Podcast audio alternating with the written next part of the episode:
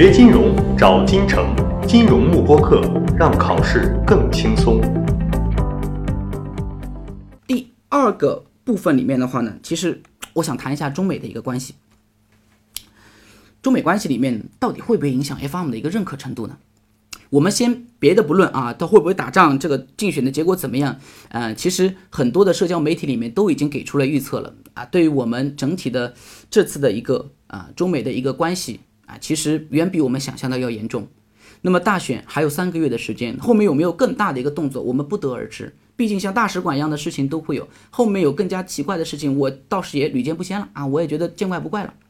那么我们来看一下，首先从证书的一个角度。CFA 证书跟 FRM 证书这两个证书都是属于全球认证。你说它的坐标的确都在美国，因为这两个证书也正因为是在美国设立的。那么这两个证书对应的一个传播力度才会得以这么广啊，这是我们不得不承认的一个话题。但不管怎么样，这个证书由刚开始的在美国有非常大范围的一个普及，到现在得到了全世界的一个普及，所以现在来讲的话呢，这个证书更多的啊，其实它是一个全球属性的一个证书。所以当我提到这个的时候呢，我给大家举个例子，就有点像。美国甚至都可以退出世界货币基金啊，包括像世界贸易啊，它都可以退出，没问题。但这个组织代表全世界的一个利益，我觉得它是一定会存在下去的。所以从这个角度来讲，这两个证书作为一个在金融投资行业，一个在风险管理行业的一个头等证书，除非遇到像战争一样非常严重的事情了，那么甚至因为你像像战争的话呢，甚至能够将奥林匹克都能够逼停的，这也是有种可能性的。所以除非是遇到了像这样的事情。或者整个世界都没法去发展投资行业和风险管理行业了，那我觉得这两个证书把它停掉有这种概率，但在其他情况下很难去撼动它在金融界里面的一个地位。而我们整个世界里面，金融作为资源分配的一个非常好的一个市场，我们经常说，在金融这个市场里面，有钱的人和有主意的人，就有 idea 的人，这两个人可以得到完美的结合。你有钱，你投资给有 idea 的人，你得到回报。有 idea 的人拿到了你的钱，他可以将你的 idea 实现出来，特得以对经济进行了一个推动作用，所以这个市场的存在是非常有必要的。所以从这个角度里面，我觉得 CFA 和 Farm 所代表的投资行业和金融风险管理行业，至少这两个行业是不会没落下去的。所以从这个角度来讲，这两个证书绝对有其经久不衰的地位。那么在国内是不是有可能被淘汰呢？因为呢，我们又马上看了一下，在我们国内里面金融体系里面所有证书的一个梯度，其实特别明显的，站在最底层的是最重要、最基础，你没有这个证书是完全不行的。我们称之为从业类证书，像银行啊、证券呀、期货呀、会计啊这一类的从业类的一个证书的话呢，其实啊都是我们所认为的金字塔底端证书。不是说它不重要，它非常重要，最重要，因为你没这些证书，你怎么去从业啊？所以这部分的证书里面是不会撼动的，除非这个行业不做了。那么第二大类是属于像 CFP、CIA、CAIA、CIIA 这一类的证书呢，其实都有一个特点，它是属于职业类证书。没有这个证书有没有关系呢？没有关系，但它证书会影响你什么呢？比如说两个都是员工，你想升科长，我也想升科长呀，那怎么办呢？资历怎么样？差不多。业绩怎么样？差不多。客户那边的关系怎么样？差不多，那咋评啊？我有 CFP，你没有，哎，此时这就会是一个参考点。所以职业类证书其实能够证明自己在某一个领域里面的专业技能。那么这一类我们都称之为是职业类证书。那么包括像 CFA、CPA、FM，这也是属于职业类证书。但这两个证书有什么区别呢？职业类证书必然琳琅满目、千奇百怪，这些证书每个证书都会有一个定位点。那么，既然有一些定位点，那么我们很多企业里面就会形成对这些证书的认可程度。比如说，像我们阿里巴巴，它也有自己的网络工程师认证体系。那包括像华为也会有自己的网络工程师认证体系。这个东西啊，跟我们很多的大学一样，每个大学出来，大家都会掌握基本的一些技能。但你会出现名牌啊，你会发现啊，名牌大学生肯定更厉害呀。那阿里的认证跟华为的认证，这些网络工程师的认证，我们更加认可啊。而且小公司的认证，我们可能就不那么认可。同样的道理，其实，在晋升金融证书行业里面，也会有所谓的高低之分。而处于我们金字塔顶端的职业类证书，投资就一个 CFA 证书，风险管理就一个 FM 证书。在财务会计领域 CPA 证书，当然我这边指的是中国的 CPA 证书，也就是 CICPA 证书。那么以及在金融法律端里面更高的，那么肯定是思考类证书。啊，虽然的话有一定的法律，包括像经济法的话呢，其实也会在 CPA 里面有所涉及。那么有些关于职业操守的问题，像 CFA 和 FRM 里面呢也会涉及。但这些部分的话呢，毕竟它没有说非常脚打实地的落在中国市场上。在中国市场上里面呢，到底这个东西应该被判多少？这个经济事件该怎么来处理？还是由我们的司法来进行定夺的。所以大家不知大家有没有在这个哔哩哔哩上看到过这个罗翔先生？啊，我就非常喜欢听他的一个课。哎，讲的非常诙谐幽默啊！当然这边也不是跟他做广告啊，真的是我个人在学习了之后，我觉得非常好。这的确弥补了我非常多的司法上的一些空白。但比较可惜的是，他主要讲的是一些刑法类的内容啊。如果说还能够加一些经济法和金融相关的这样的话，我可能会更感兴趣一些。那么这就是我所说的金融的金字塔的一个结构。在这个金字塔的结构里面，底端是必备的，它是刚需。但是这些证书呢，往往又非常简单。我们像证券公司里面，很多时候新员工一百个人，啪拉出去培训一个周，然后这一百个人里基本上能过八十九十个人，那么剩下十个人我可以淘汰，也可以到下一轮，因为大部分的人我都已经进来了。这有点像是你要进入这个行业门槛必须要经过的那一关，你不过也不行啊，有有点这样的一个味道。那么像呃 CFA 证书、CPA 证书跟 FRM 证书，那么这些证书则是属于金字塔底端的证书了啊，所以这是我跟大家说的证书上的一些排名。那么有了证书上的排名之后的话呢，我们就可以发现了，其实，在风险管理领域里面呢，最好的是 FM。那么凭什么最好的是 FM 呢？除了 FM 还有没有别的呢？我们老是说 FM FM 是风险管理里面的证书，其实和风险管理相关的证书太多了。所以有些啊人跟你说的说，好像风险管理只有 FARM，这其实是我不认同的，有非常多其他的证书。我给大家举几个例子啊。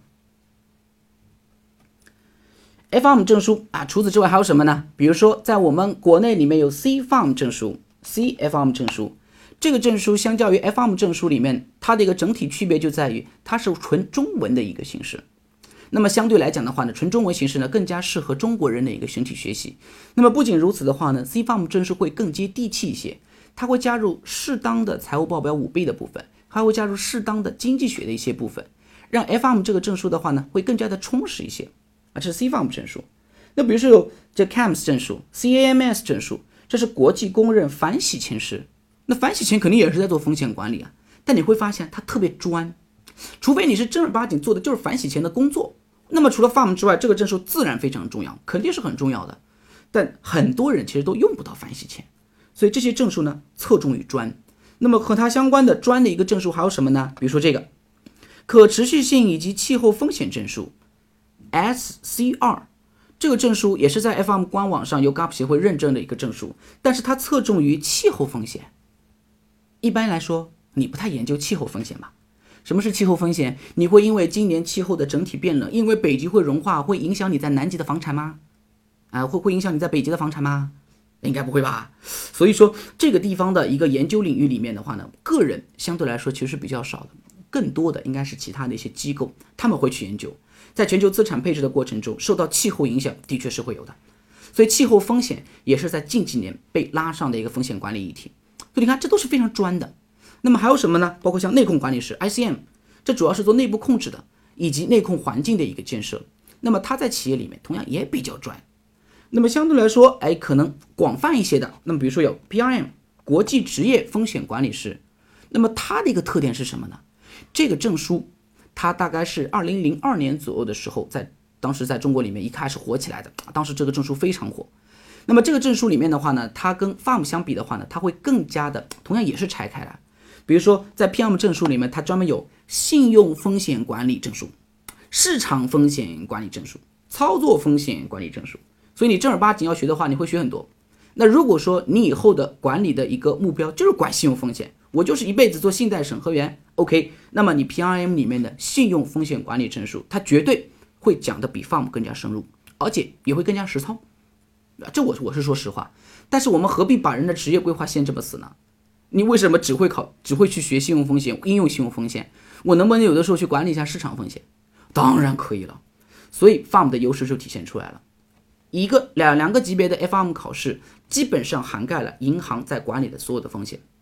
一些比较尖端的风险呢，又会在 FM 二级的当前市场案例里面出现，所以就使得它的全面性其实是超过这里面的证书的，有点像什么呢？我们说九八五跟二幺幺的院校都是非常有名的院校，我们都觉得很认可，但是很多时候啊，从心底里我们还是喜欢九八五。那包括像呃呃，就就像我我之前毕业的这个院校啊，我之前是我是从那个中央财经大学毕业的，我们一直觉得在财经领域里面，我们学校绝对是领先其他的，那又怎么了呢？包括像综合类院校里面，有的时候我们会说啊，像人大呀、清华呀、北大呀，那自然不用说了，还有非常多的像什么浙大、交大，哎，好多学校，他学校好像都比你们厉害。我们说，从综合性来讲，他们的确比我们厉害，但是从特别的一些专业里面来讲，我们学校绝对是超过他们的，这我是完全有信心的。但是很多人说起来，依然会说他们更好，而且对我们像像中央财经大学，大家可能会觉得哦，好像没那么厉害，这其实是一个道理了。所以说的话呢，如果是要做风险管理，我觉得很多证书。可能会在这次中美关系中，因为大家的徘徊不定，一个一个一个一个被取消，这都有可能。但是 FRM 证书它的一个不倒的地位，我觉得是持续不断存在的。我这边给大家举个例子，比如说美国退出了那个气象学，气象学的那个呃，不，美国退出了那个当时的那个东京的那个气候协议。那么退出这个气候协议的时候，我们当时一直在想啊，你这个气候协议也退出来，那么是不是以后气候风险在管理里面的话呢，国际上不会有那么重视？是会有，所以对 SCR 的冲击的确是有的。但你不能说所有的风险管理都不做嘛，啊，所以依然我们能够看出来 FRM 它整体的一个重要性。所以这里面我们再回到我刚刚的那个话题啊，就是中美关系的确越搞越僵，那它会不会影响到 F M 证书呢？要回答这个问题，我们先来想一下，中美关系如果发生的这么僵，会不会影响风险管理行业？我觉得非但不会影响，而且风险管理行业还会被严重的提上来，因为风险管理太重要了。在如此动荡不定的国际环境里面，能不能让我的企业持续不断的稳定的经营下去，这难道不够重要吗？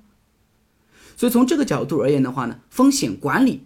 它是非常重要的，那么间接就会推动风险管理的相关认证是非常重要的，风险管理的人才是非常重要的，那么这些就被慢慢的提了出来了啊。好，这是呃风险管理的啊相关的一个问题啊啊，我们这边有一个呃同学嗯提到了两个问题啊，我稍微来回答一下。有位同学说基础班已经没有机会了，强化班二级周老师能不能抽空多录几门视频啊？哎，这这不是已经在录了吗？录了好多视频了，嗯嗯，大家也是那个好多个老师里面，大家一块都听一听，啊，感受一下多个老师的特点嘛，对吧？你你别老听我的，我的这个声音也就这个样子了，对吧？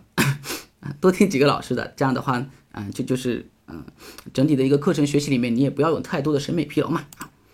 啊，霍同学提到了对那么厉害有什么误解吗？哎，这个我觉得，哎，我我要有有一说一啊，其实真的在整体的一个。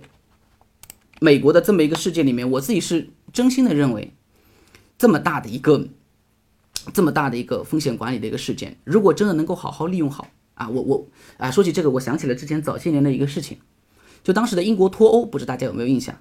当年英国脱欧的话呢，呃，我有一个朋友啊，也是撤了比较大的资金在赌这么一件事情的，但当时他比较厉害的是，他并没有去赌哪一方会成功，就比如说英国脱会成功啊，还是脱不成功啊，他没有赌这个。